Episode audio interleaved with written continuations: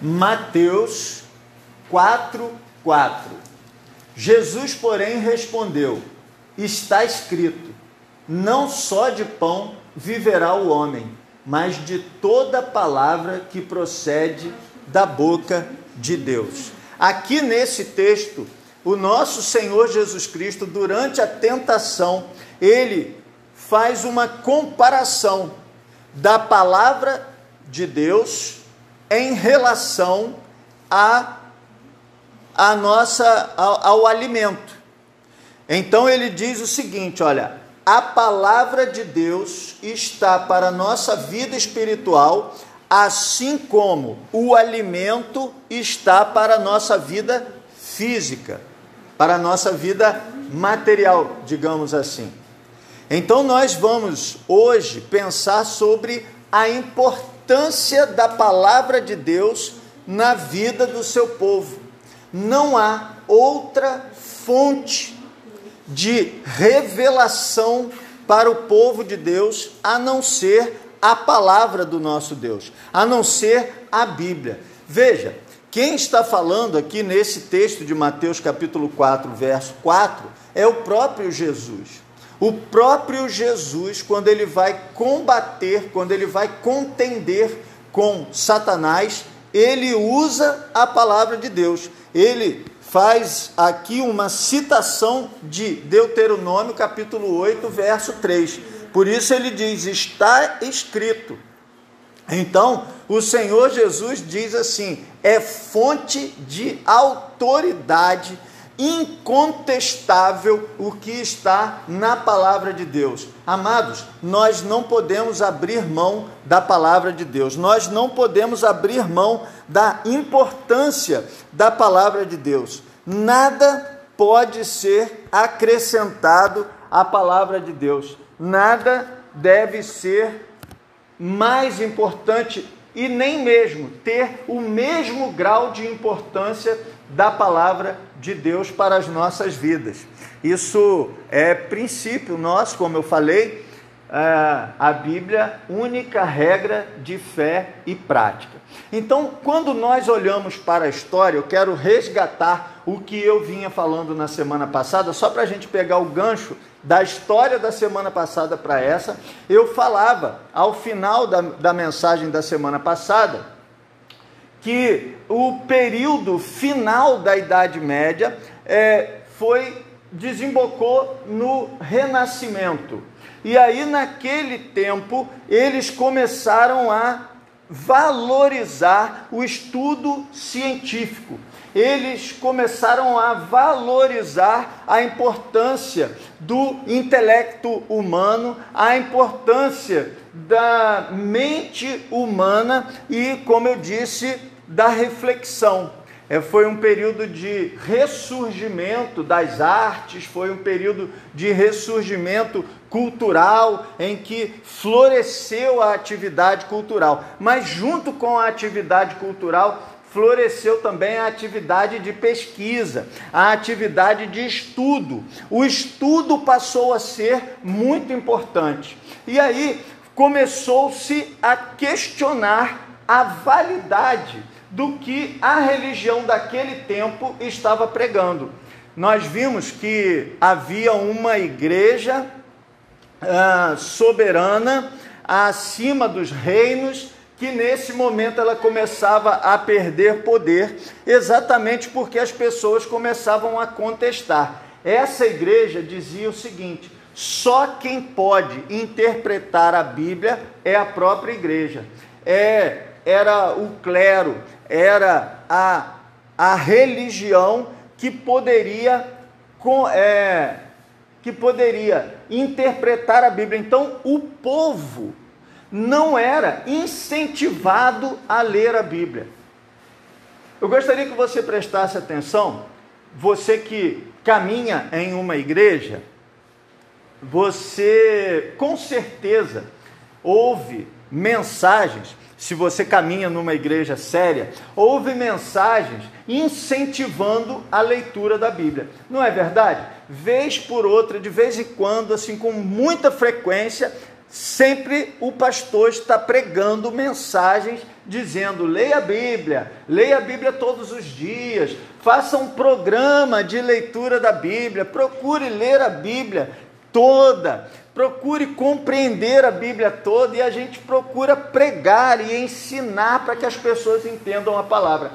Eu quero que você entenda que naquele tempo não era assim que acontecia. A Bíblia só existia em latim praticamente. Existia a Bíblia grega e tal, mas é, a versão que normalmente era utilizada nas igrejas desse tempo eram em latim. As, as atividades religiosas eram realizadas em latim. Inclusive, a pregação era feita em latim. Logo, as pessoas, a maioria delas, não compreendia aquilo que estava acontecendo, mas ficava: "Oh, oh, que coisa! Deus está aqui, Deus está falando", e a pessoa ficava ali sem entender nada do que estava acontecendo. Então, aquilo que ele ouvia do, do líder era o que valia. E além disso, nesse tempo, existia a figura do Papa que, que gozava de um privilégio, de um entendimento é, chamado infalibilidade papal. Ou seja, aquilo que ele fala é verdade absoluta e tem o mesmo peso de Bíblia.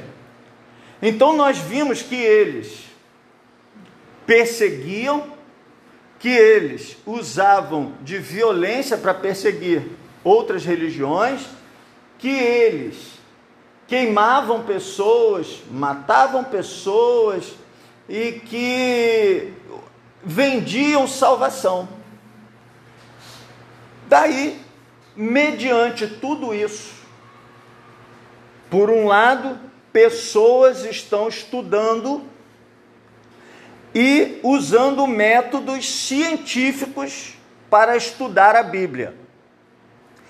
Por outro lado, nós temos uma igreja que se arroga ao poder de ser única intérprete da Bíblia e que traz outros elementos além da Bíblia para os seus fiéis. Está aqui o motivo pelo qual mudanças começaram a ser propostas.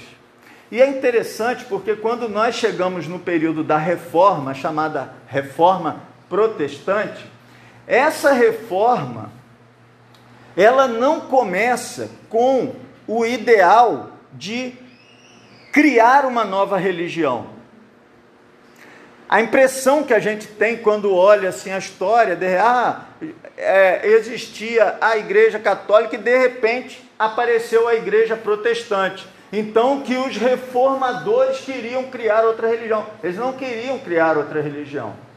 Não era esse o objetivo. O objetivo era reformar a religião que já existia. Você entende que a própria palavra reforma tem a ver com é, corrigir, melhorar aquilo que já existe? Quando você diz assim, eu vou fazer uma reforma na minha casa, você não está falando em construir outra casa e mudar para lá. Você está falando em pegar essa casa que você já tem e fazer melhorias nela. Esse era o objetivo primeiro dos reformadores. Então, antes de chegar no Martinho Lutero, eu quero aqui dar uma, é, um, um panorama para os irmãos até onde nós vamos hoje, se Deus quiser. Nós vamos chegar na reforma na Inglaterra entender como aconteceu essa reforma na Inglaterra, e aí nós vamos estar a um passo da Igreja Batista. E semana que vem a gente é, entra nela. Já começa falando como que ela surgiu dentro do contexto, porque a Igreja Batista vai surgir dentro do contexto da Igreja Anglicana que é na Inglaterra. Ok? Então nós vamos caminhar aqui. Eu vou falar hoje de pré-reformadores e depois nós vamos falar da reforma na parte continental da Europa e, por fim, nós vamos falar da reforma como aconteceu na Inglaterra. Ok? Então, nós tivemos aí, por causa desse, dessa, dessa estrutura que a igreja criava, de ser detentora da verdade de Deus, e eu gosto muito de dizer assim: nós estamos na série O que é ser batista, e, e eu sempre gosto de repetir, e gostaria que você entendesse isso. Nós não estamos aqui dizendo que os batistas são os donos da verdade, nós não estamos dizendo que os batistas é, que os batistas têm é, toda a verdade dentro dela, nós não estamos dizendo que quem está fora da Igreja Batista está fora da verdade. O que nós estamos dizendo e o que esse pastor pode dizer para você do fundo do seu coração, eu digo e repito quantas vezes forem, eu acredito firmemente, de todo o meu coração, de toda a minha alma, que a Igreja Batista está mais próxima da verdade do que qualquer outro grupo religioso. Se eu não pensasse assim, eu estaria nesse outro grupo religioso que estivesse mais próximo da verdade. Agora, é bem verdade que a verdade de Deus é tão grande, tão alta, tão profunda, tão complexa, que é impossível uma igreja, qualquer que seja, alcançar toda a verdade sobre Deus. Mas eu penso que nós estamos bem perto dessa verdade e buscando. Então, quando a igreja, ela, a igreja oficial, a igreja romana, ela estava vendendo indulgência, como nós vimos semana passada, vendendo salvação e arrogando-se ao poder de ser a única capaz de interpretar a Bíblia, que as pessoas comuns não tinham acesso à palavra de Deus e que ainda ela acrescentava a palavra de Deus, dando o mesmo peso que tinha a palavra de Deus a palavra de um homem, seja ele qual for, isso começou a trazer as pessoas que estavam usando métodos científicos para o estudo da Bíblia, começou a trazer inconformismo.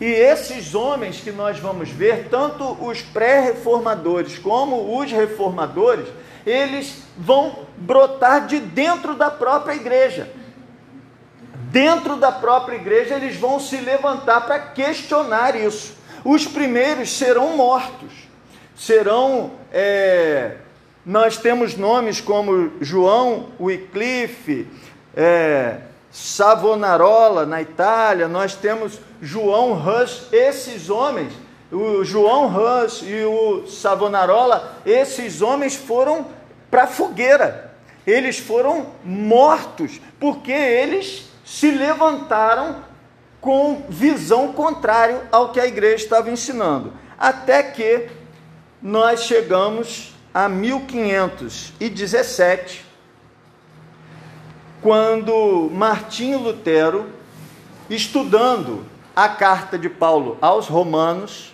ele se encontra com Romanos 1,17 que diz: O justo viverá pela fé. Por que eu contei dos outros pré-reformadores? Por que, que eu contei esse contexto histórico, esse contexto cultural que eles estavam vivendo? Para dizer para você o seguinte: nada acontece de uma hora para outra.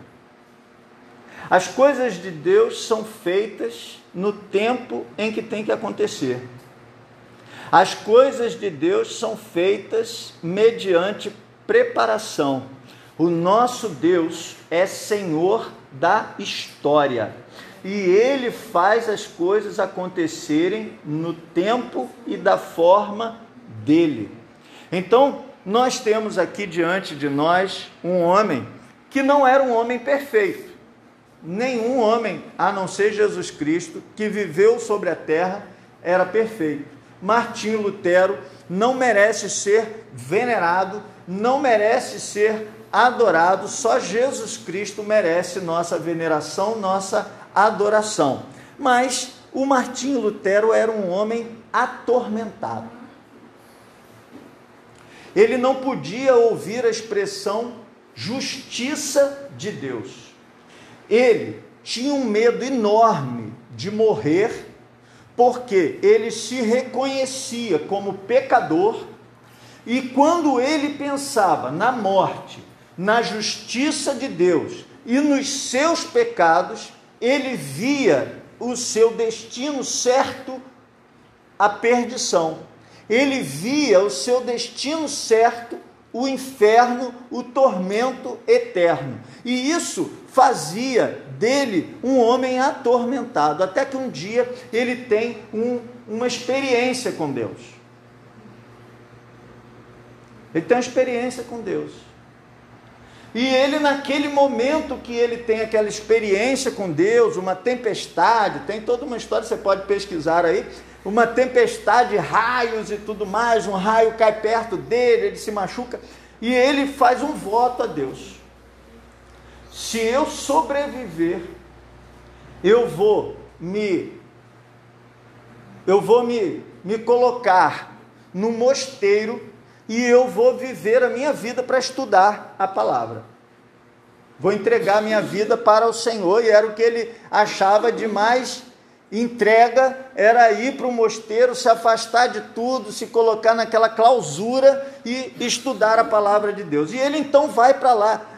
Há relatos de que ele tenha sido encontrado mais de uma vez desfalecido é, é, desmaiado de tanto bater em si mesmo, tentando assim amenizar a sua culpa pelos pecados. Ele não conseguia, é, ele não conseguia se sentir em paz.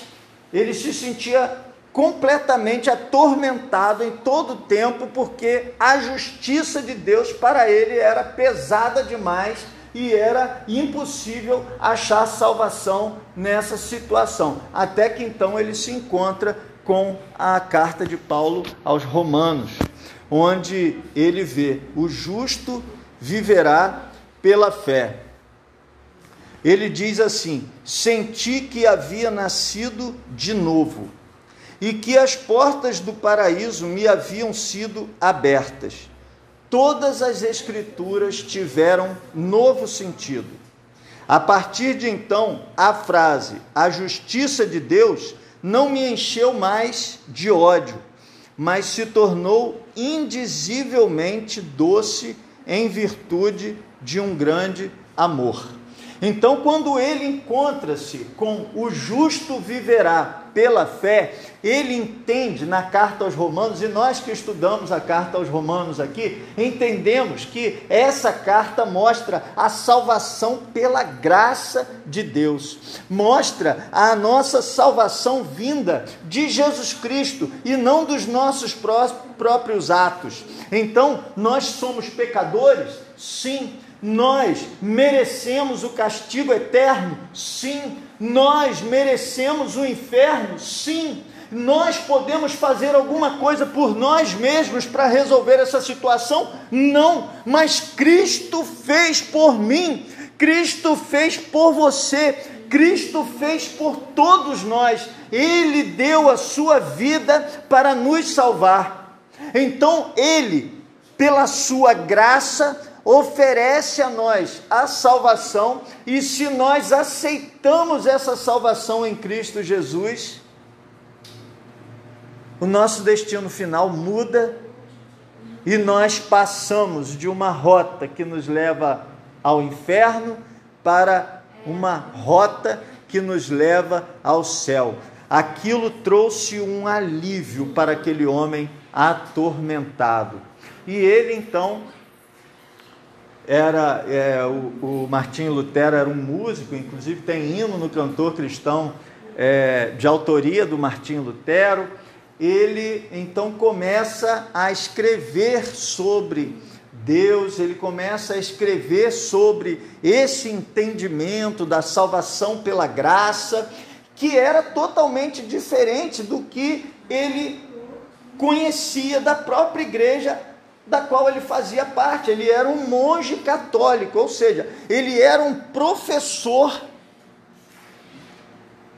que ensinava aqueles que seriam líderes católicos, mas agora ele entende a Bíblia de uma maneira diferente. E então ele elabora 95 teses sobre esses pensamentos que ele passou a ter através da Bíblia, e ele vai na, na porta da igreja em Wittenberg e ele prega essas 95 teses lá naquela porta daquela igreja em 31 de outubro de 1517. Quando ele faz isso quando ele chega na porta da igreja de Wittenberg, em 31 de outubro de 1517, e prega as suas 95 teses. Nós poderíamos pensar que ele faz isso, olha, ele chega na porta de um templo católico e prega o seu pensamento que era contrário ao que aquela igreja ensinava. Então parece que era uma, um, um, um, um ato de afronta. Mas não era esse o objetivo dele afrontar ninguém. Esse era o costume da época. Quando, hoje, quando você quer que alguém pense sobre alguma coisa, o que é que você faz? Diz para mim aí, é, o que, que as pessoas costumam fazer nos dias de hoje quando eles querem que outras pessoas reflitam sobre algum assunto? Faz uma postagem nas redes sociais. Naquela época, o que eles faziam era ir na porta da igreja do local, que era um lugar onde todo mundo passava, central, e ele pregava ali aquilo que ele queria que as pessoas discutissem, refletissem. Por isso ele então prega as suas 95 teses. Aquilo viralizou, aquilo tomou uma proporção enorme na época, até porque agora existia a imprensa. A imprensa acabara de ser criada. E aí essas 95 teses saíram da porta da igreja e se espalharam pela Europa toda. Muitas outras pessoas começaram a refletir sobre aqueles pensamentos. Eram teses contrárias ao que a igreja vinha ensinando. Era um desejo de que a igreja se reformasse. Só que a igreja, claro, não gostou nada disso. E aí então, o que você acha que ela ia fazer? A igreja já havia dado cabo nós vimos aqui hoje, a igreja havia dado cabo de João Hus, de Savonarola, de muitos outros. E o que você acha que ela tentaria fazer com Martinho Lutero a partir desse tempo? Com certeza eles tentariam matá-lo e foi exatamente o que eles fizeram. Fizeram primeiro uma, um documento chamado bula, que não é bula de remédio, mas que era uma orientação sobre o que ele deveria fazer. E então a igreja oficial mandou para ele um documento para que ele se retratasse, para que ele retirasse aquelas ideias que ele apresentou. O que você acha que ele fez? Ele destruiu aquela bula, aquele documento. E aí então ele passa a ser perseguido pela igreja. Quando ele passa a ser perseguido pela igreja, o imperador que ah, tinha afinidade com a igreja começa também a persegui-lo. Depois de fazer uma tentativa para que ele se retratasse, e ele também não se retrata perante o imperador. E aí ele então está perseguido agora pela igreja, pelo imperador, e ele não queria fugir. Ele queria enfrentar essa situação. Ele disse, inclusive, algo do tipo: não é. Não é sábio, não é. Não é conveniente, nem é bom fugir de algo que você tem certeza. Isso não faz bem à sua consciência. Então ele não queria fugir daquela situação. E aí acontece um fato interessante que um, o, o Frederico III, chamado Frederico o Sábio, ele sequestra o Martinho Lutero para protegê-lo daquela perseguição que ele estava vivendo. Você entende? Ó? Ele estava sendo perseguido, ele ia ser morto, porque ele não aceitava se retratar. Ele tinha convicção. Imagine, irmãos, um homem atormentado, atormentado pela morte, atormentado pelo entendimento do juízo de Deus, atormentado pelos seus pecados, de repente ele encontra-se com a salvação. Ele encontra-se com a salvação pela graça. Ele encontra-se com a certeza da sua salvação. Ele então entende que isso é o melhor que todo mundo pode ter. E qualquer que fosse o risco que ele corresse para difundir essas ideias, ele correria. Ele era um homem apaixonado pela pregação daquilo que ele encontrou na Bíblia. Então ele não aceita fugir, ele não aceita se retratar, ele não aceita voltar atrás. Era um caminho para ele sem volta. Frederico III então vai e o sequestra dele mesmo. Isso eu acho assim interessante nessa história.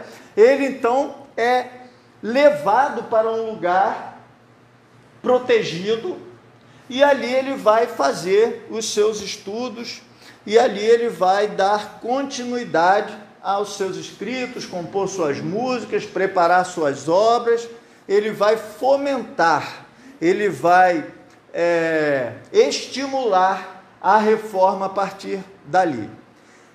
Nesse mesmo tempo, havia um outro homem na Suíça chamado Ulrico Zwinglio.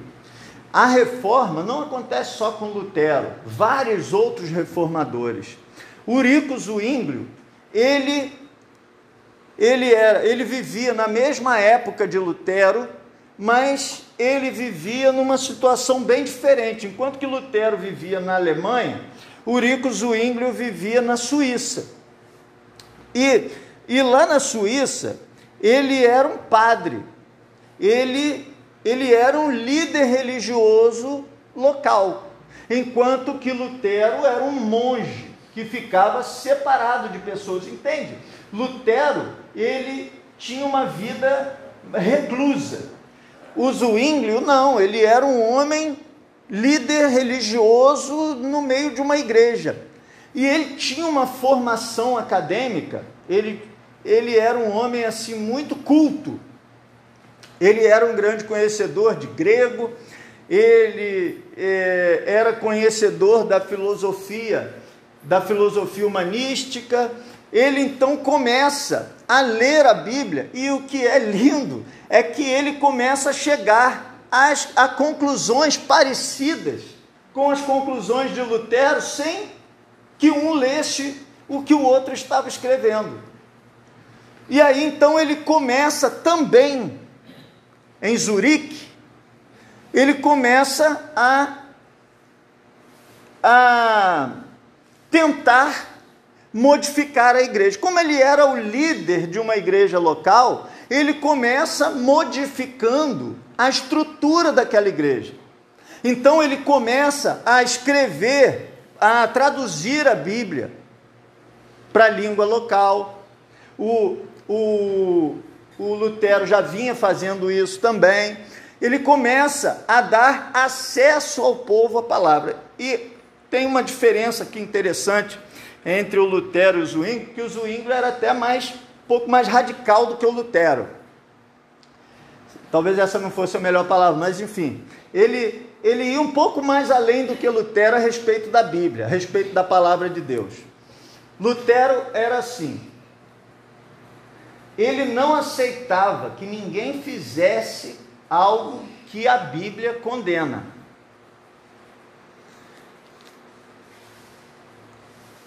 O Zwinglio, ele só aceitava que as pessoas fizessem o que a Bíblia ordena.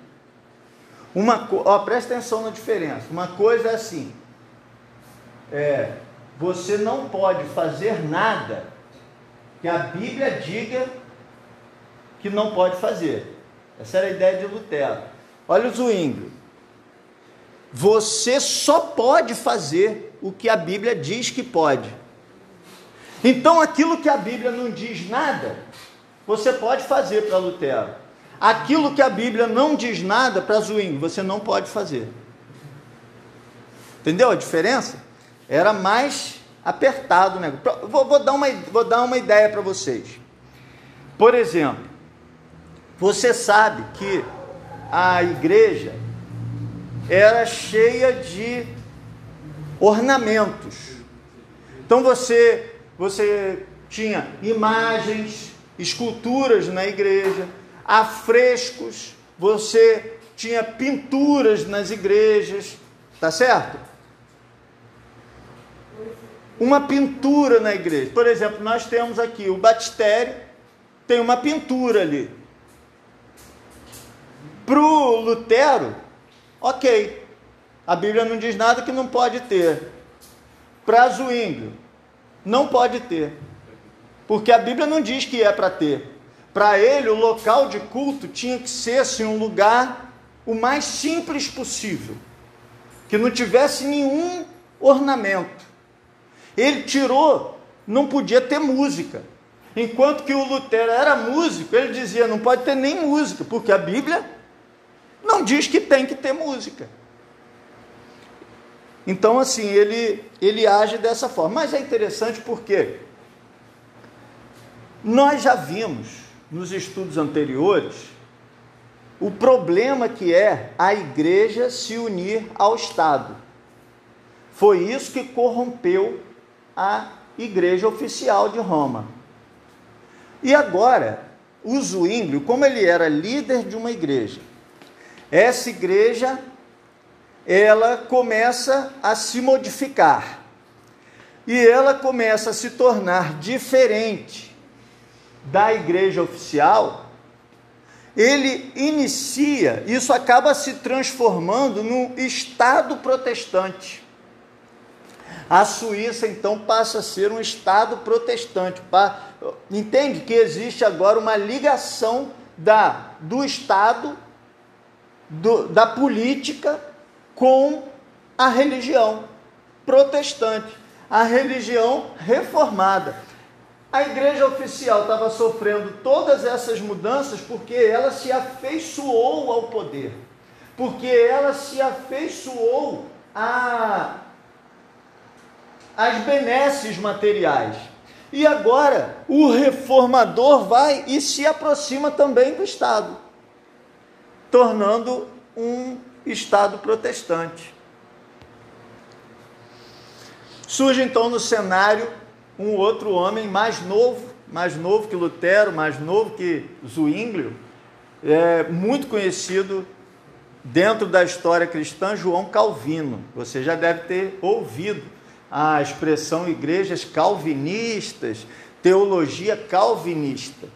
João Calvino era um advogado a formação dele era jurídica. Enquanto Lutero era um músico, Zwinglio era um, um líder de uma igreja local que, se, que, que passa a ter uma influência política. Calvino era um advogado que começa a estudar a Bíblia. Ele também era ligado à Igreja Católica. Ele lê os escritos de Lutero a princípio, mas a sua conversão só vem bem mais à frente. Mas ele começa a ler a palavra, porque entenda, irmãos, as pessoas começam a ler e a refletir e a pesquisar sobre tudo. E quando você começa a pesquisar a Bíblia cientificamente, a Bíblia é um livro extraordinário. A própria Bíblia fala, é, explica-se a si mesma. E a própria interpretação da Bíblia vem transformando a vida desses homens. Você consegue alcançar a grandeza disso? Como a palavra de Deus é extraordinária. Esses homens então começam a estudar a palavra de Deus e começam a chegar a essas conclusões e começam a se converter, a, a se modificar. Primeiro, transformar-se a si mesmos e depois levar essa transformação para muitas outras pessoas. O Calvino, então, ele chega às suas conclusões, mas como ele era um jurista, ele era um homem das letras, ele era um homem de escrever seus textos, ele vai sistematizar a doutrina reformada. Enquanto que Lutero ele era mais, é, vamos dizer assim, para o lado mais apaixonado, mais emotivo, enquanto Zwinglio era para o lado mais da mudança política, Calvino, ele era de esquematizar a doutrina, essa nova doutrina que surgia. Ele então escreve algo que até hoje é um escrito importante, que são as institutas da religião cristã. Ele escreve esses livros chamados Institutas da Religião Cristã, que é uma espécie de teologia sistemática em que ele organiza os assuntos e que ele vai fazendo respaldo bíblico, entende? Ele então dá um corpo doutrinário escrito, uma declaração de fé escrita, e isso começa a fazer toda a diferença. E ele só queria estudar a Bíblia. Ele então pensou o seguinte: ele começou a escrever e ele disse assim: Não, eu não quero é, ser líder religioso de um lugar. Eu não quero é, levar as pessoas a professarem essa fé. Eu só quero escrever, eu só quero estudar a Bíblia e escrever. Então ele resolve ir para um lugar bem retirado, onde era assim um lugar que já era um local protestante e que ele não seria perseguido lá ele teria certa proteção naquele lugar, ir para lá e estudar a Bíblia e escrever a, a, os seus apontamentos. Só que quando ele vai se deslocando para lá, ele chega numa cidade chamada Genebra e ele se encontra com uma igreja protestante ali naquele lugar. E aí uma das pessoas, uma das lideranças ali se chamava Guilherme Farel. Esse Guilherme Farel pede com veemência para que Calvino ficasse ali e ensinasse e é, transmitisse, cuidasse daquelas pessoas, para que aquelas pessoas pudessem abraçar essa fé e expandir essa fé a partir dali. E aí ele diz assim: não, eu não quero isso, não, eu quero só é, estudar a palavra, eu quero só estudar a Bíblia e escrever as coisas que, que eu tenho que estudar. E aí o Guilherme Farel vira para ele e diz o seguinte: ok, então você vá mas que maldito seja esse seu tempo de estudo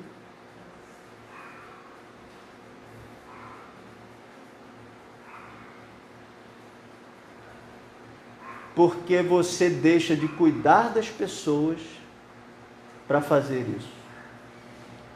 E aí ele se comove e cai no, no sentido de que a palavra de Deus não é só para aumentar o nosso conhecimento, e que a palavra de Deus é para nos transformar e para transformar a vida dos outros. Então ele resolve ficar em Genebra e dar sequência ao crescimento da, da fé reformada ali em Genebra, e a partir dali toda a Europa vai sofrer essa influência das institutas cristãs, daquilo que ele escreveu e daquilo que, que foi sendo realizado ali. Surge então, é, já terminando a Europa, os anabatistas, que você já deve ter ouvido falar, porque o nome se parece com o nome da nossa igreja batista. Mas os anabatistas eram um nome assim, meio. É, meio que para fazer uma brincadeira, para fazer uma. É, me fugiu aqui a palavra. É, quando você quando você quer fazer uma uma brincadeira com alguém, aí é para você caçoar da pessoa. Então não foram os próprios anabatistas que se chamaram de anabatistas. Foram os outros que não eram anabatistas que começaram a chamá-los de anabatista. Por quê? O que é anabatista? Anabatista significa assim, aquele que batiza de novo batizar, batiza novamente. Por que eles ganharam esse apelido? Porque quando alguém vinha para aquela religião deles, eles, mesmo que essa pessoa já tivesse sido batizada quando era criança, ele batizava de novo. E aí eu gostaria que você pensasse assim, ué, então a diferença deles é que eles não aceitavam o batismo anterior, exatamente. Eles não aceitavam uma pessoa que se batizou quando era criança. Por quê? Porque a pessoa, quando é criança, ela não tem noção de nada, ela não sabe nada. Quem batizou foi os pais. Logo, aquele batismo não é uma profissão de fé. Aquele batismo não é uma demonstração de fé. Logo, aquele batismo não tem valor. Eles entendiam que eles não estavam batizando de novo, que eles estavam batizando a primeira vez, porque aquele outra vez que foi batizado, não foi ele quem quis se batizar. E aí, eles começaram a fazer isso, e o interessante aqui na história dos anabatistas é que, e por, e por isso que eu não deixei de falar deles, eles foram perseguidos pelos próprios protestantes, pelos próprios reformadores. Para você ter uma ideia, eu falei aqui do, do Zwinglio, e o Zwinglio é, autorizou matarem anabatistas. Por quê? Eles não aceitavam isso. Então a pessoa é, sai da minha igreja e vai para a sua e tem que batizar de novo, eles achavam isso horrível. Eles não aceitavam isso. Eu volto à carga que a reforma ela vai acontecendo aos poucos. Alguns estudiosos, inclusive, falam que o melhor seria dizer as reformas. Porque cada uma que vem é como se uma onda fosse mais forte do que a outra. Então, esses anabatistas, eles são assim um grupo mais radical na reforma. Eles querem mudanças mais profundas na reforma. Eles não, porque a, a reforma, os reformadores até então, eles mudavam algumas coisas, mas eles não mudavam muito. O batismo continuava o mesmo. Então eles queriam agora algo mais profundo, algo mais de ruptura mesmo. Eles queriam uma vida mais santa, uma vida mais piedosa. E isso começa a incomodar tanto a igreja romana como os novos reformados. E eles então são perseguidos, são exterminados, morre muito, matam muitos anabatistas. Uma curiosidade, eles inclusive grande parte dos anabatistas eram afogados. Por quê? Para também fazer uma, uma picardia. Então, assim, ah, vocês estão querendo se batizar de novo, então vamos lá, vamos batizar vocês até morrer. E aí matava afogado. O próprio Zwinglio autorizava é, é, que se fizesse isso. Então, os anabatistas, eles têm uma vida curta.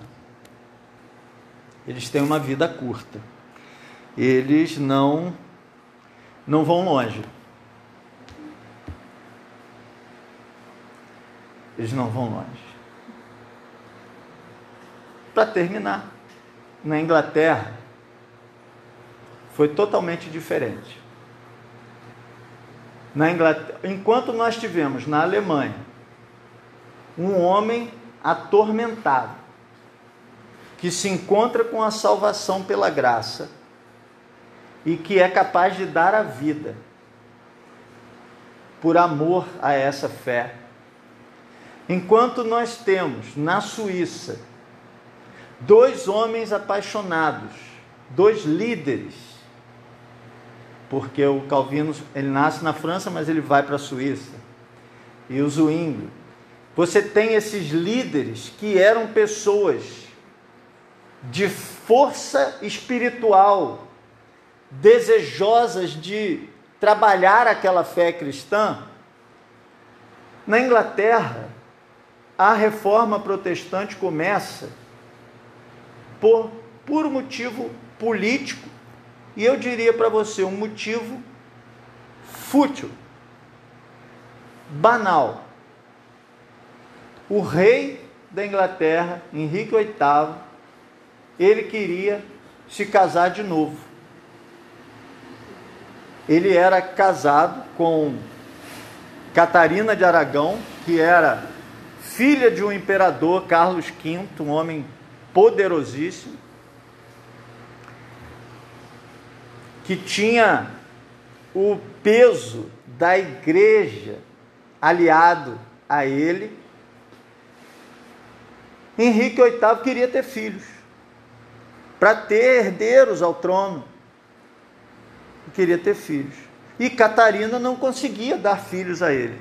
Nenhuma das, das oito ou seis mulheres teve, né? É. Se fazer o estudo, já estudei a vida de todos eles. Pois é. Nove pessoas ricas, né? É.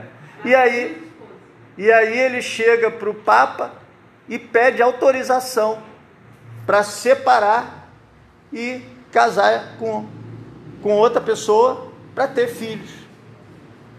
E ele não recebe essa autorização. Por quê? Porque a Catarina era filha do Carlos V. Aí ele fala: Bom, então já que a igreja não está me dando essa autorização, eu vou começar uma igreja protestante aqui. Já havia na Europa, porque assim a gente entende que a Inglaterra, a Grã-Bretanha, é uma é um arquipélago, né? São são digamos assim, a Inglaterra é uma ilha pertinho da Europa, que faz parte da Europa, mas que é separado pelo Canal da Mancha. Então ela vive uma vida assim, quase todo o movimento da Europa, a Inglaterra vive um movimento um pouco diferente, porque ela tem uma separação física ali.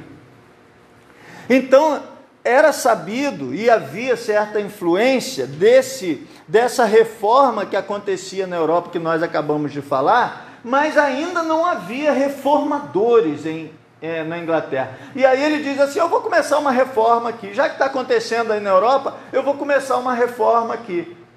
E aí ele pega e inicia uma nova igreja, ele chama de igreja anglicana, que é nada mais do que dizer a igreja da Inglaterra. E, e ele passa a ser o chefe dessa igreja.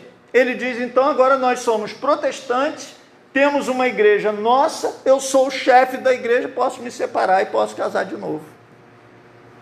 E aí, é assim que, que acontece. Eles começam a, a caminhar como igreja anglicana. Um grupo de ingleses vai para o continente, porque os reis que foram vindo depois do, do Henrique VIII um era mais pendente para a igreja anglicana, o outro era mais pendente para a igreja católica, eles iam se sucedendo até que veio uma chamada Maria, Maria I. E ela então persegue os protestantes. Quando ela persegue os protestantes, eles saem e vão para a Europa, para a Europa continental. Chegam lá na Europa continental, eles encontram o que? Os escritos de Calvino.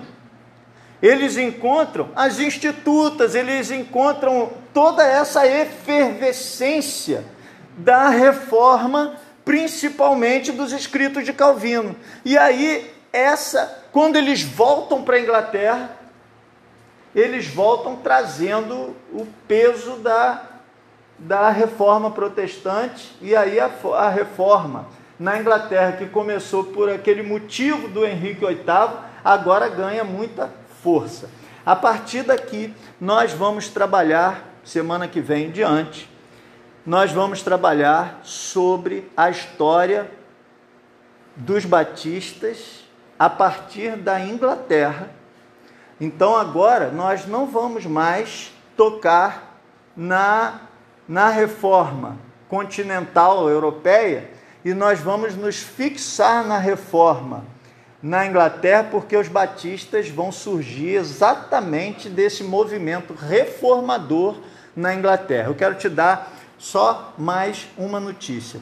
Sabe quem faz parte dessa história toda? Eu, você, a Igreja Batista das Colinas faz parte dessa história toda. Você vê que nós começamos essa história lá nos doze discípulos no livro de Atos. Essa história vem atravessando os séculos e nós vamos chegar com essa história há 16 anos atrás aqui. Nós vamos trazer esse fio todinho até chegar aqui na nossa porta há 16 anos atrás, quando a nossa igreja veio à existência porque nós somos uma igreja histórica e essa história que nós estamos contando não é só a história do mundo, não é só a história do cristianismo, mas essa é a nossa história. Amém? Que Deus te abençoe e que a Escritura, a palavra de Deus, seja sempre a nossa regra de fé e prática. Nós estamos vendo o problema que acontece quando as pessoas admitem outras revelações além da palavra de Deus.